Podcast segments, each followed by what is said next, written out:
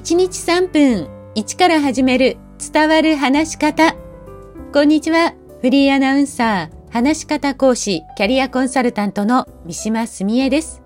番組をお聞きくださいましてありがとうございます。さあ、今年も残すところ半月ほどになりましたね。どうでしょう ?12 月、慌ただしくお過ごしではないでしょうか？さあ今日は話し方の話から少し離れて日本の神様のお話です。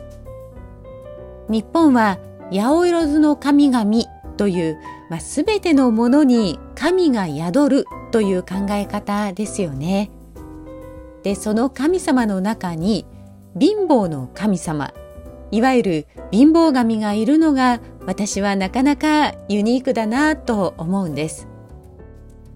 神様というと何かしら幸せを運んできてくれたり見守ってくれているというイメージなんですけれども貧乏神ってちょっとイメージ違いますよね。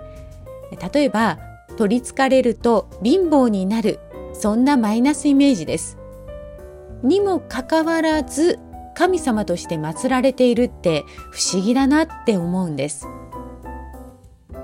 日本の神様のことを行事や風習とともに紹介した国学院大学の平藤菊子教授の著書日本の神様と楽しく生きる日々ご利益とともにという本にはこのようなことが載っていました。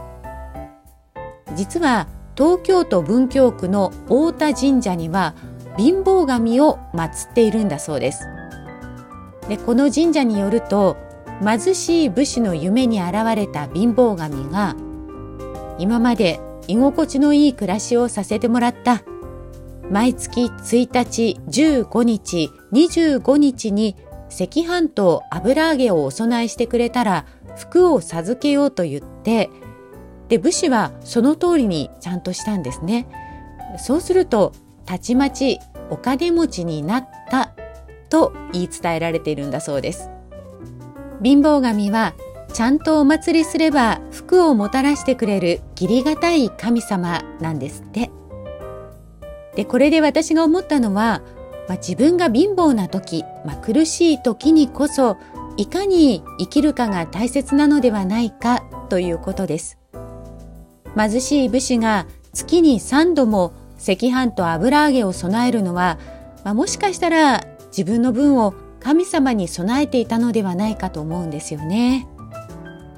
苦しいにもかかわらず投げやりにならず自分の身を削って神様に感謝をしたことで貧乏神も味方になってくれたのではないかそういうふうに思いました。苦しい時にこそ今に感謝して過ごしていきたい。一年間ありがとう。そんな気持ちを持って残る2022年を過ごします。今日も最後までお聴きくださいましてありがとうございました。